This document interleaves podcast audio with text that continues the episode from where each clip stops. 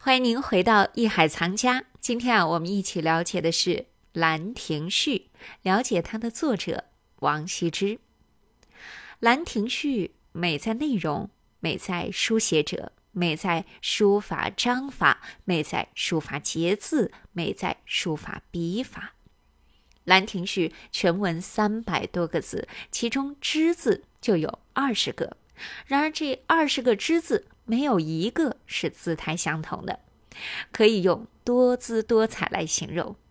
好，接下来让我们继续一起了解天下第一行书《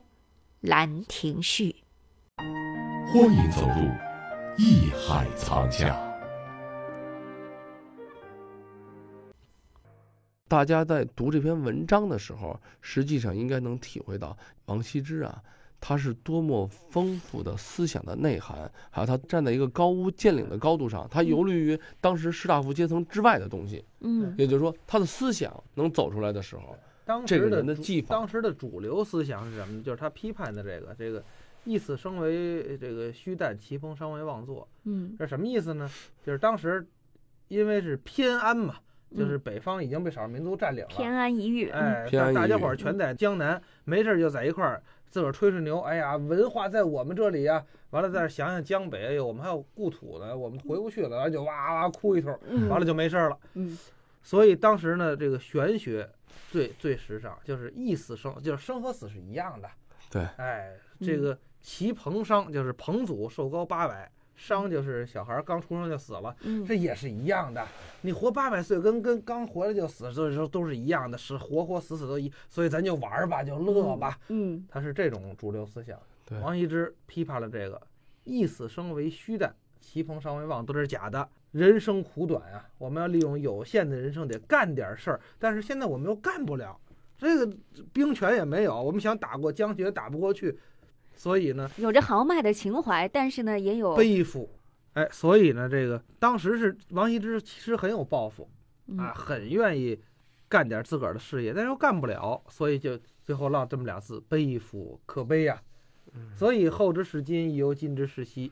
啊，这后后之览者，亦将有感于斯文。就是以后的人，千百年之后的人，看到我这篇文章，也会为我这种想干事儿而干不了事儿，只能在这儿，我不想空谈，也只能在这儿空谈的这种悲哀的情绪所笼罩。嗯哎其实我在网上啊，还真搜了搜有关王羲之的故事，我还看见一个啊，这挺特可乐啊。这故事啊，就是有一次吃午饭，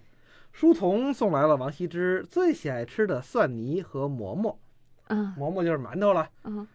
这嗯就个是大蒜泥呀、馒馒头蘸蒜泥，这是什么个吃法？我也不知道他啊。老 家是山东人嘛，山东人没 山这东么得大吃的葱 啊啊，不，那那时候吃蒜也吃蒜。对吃蒜也不能馒头蘸蒜泥啊呀。哎，馒头，我给你你讲讲啊，这事儿嗯啊，炸馒头片儿，啊，把蒜泥涂上，巨好吃，上瘾，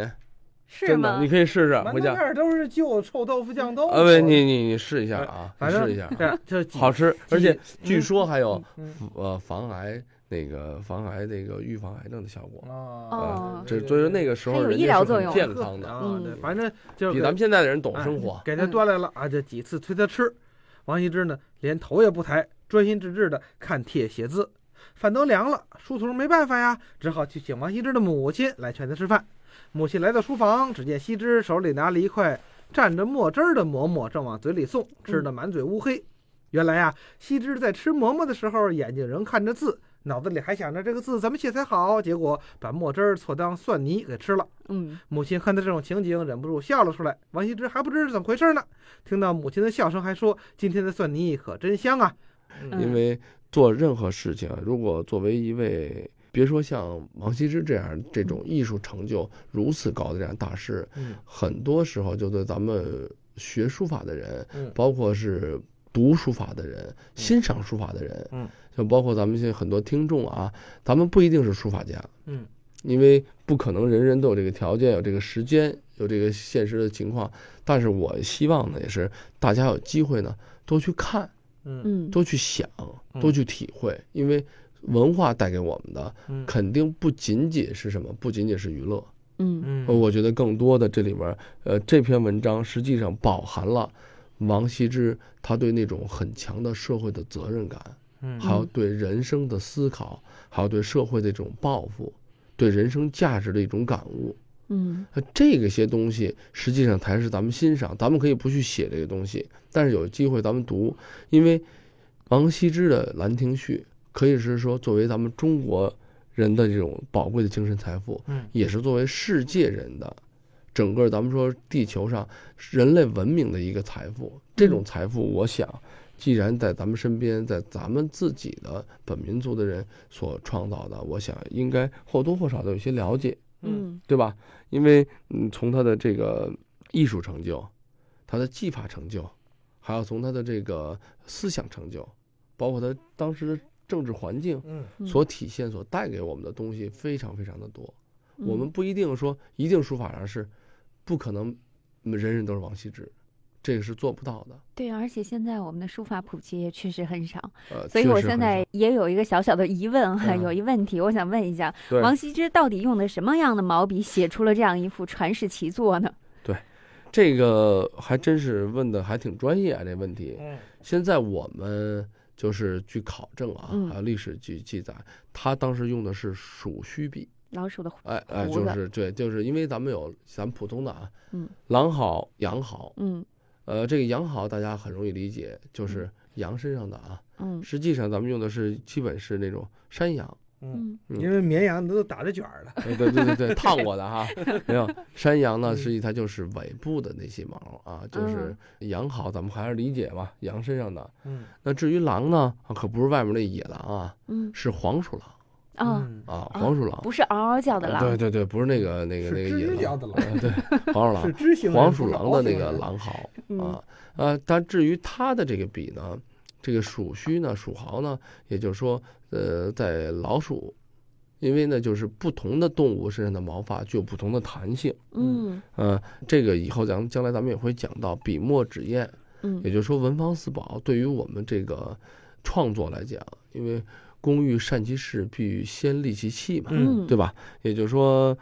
在一个好的作品的体现中，肯定少不了这种工具，尤其是中国的书法。嗯这个呢，就讲到了什么？首先，咱们得说王羲之用什么样的纸，嗯对吧？他这种纸的材质呢，恰恰呢比较适合这个蜀毫。嗯记这个蜀毫呢，因为它是硬毛，我们叫做硬就是归类啊，嗯就是在这硬毫里头，就是相对来说弹性比较大。嗯那弹性比较大的话，它的一个特点就是它续墨不会很多，续墨不会很多。如果你要一张宣纸，像咱们平时用宣纸很厚，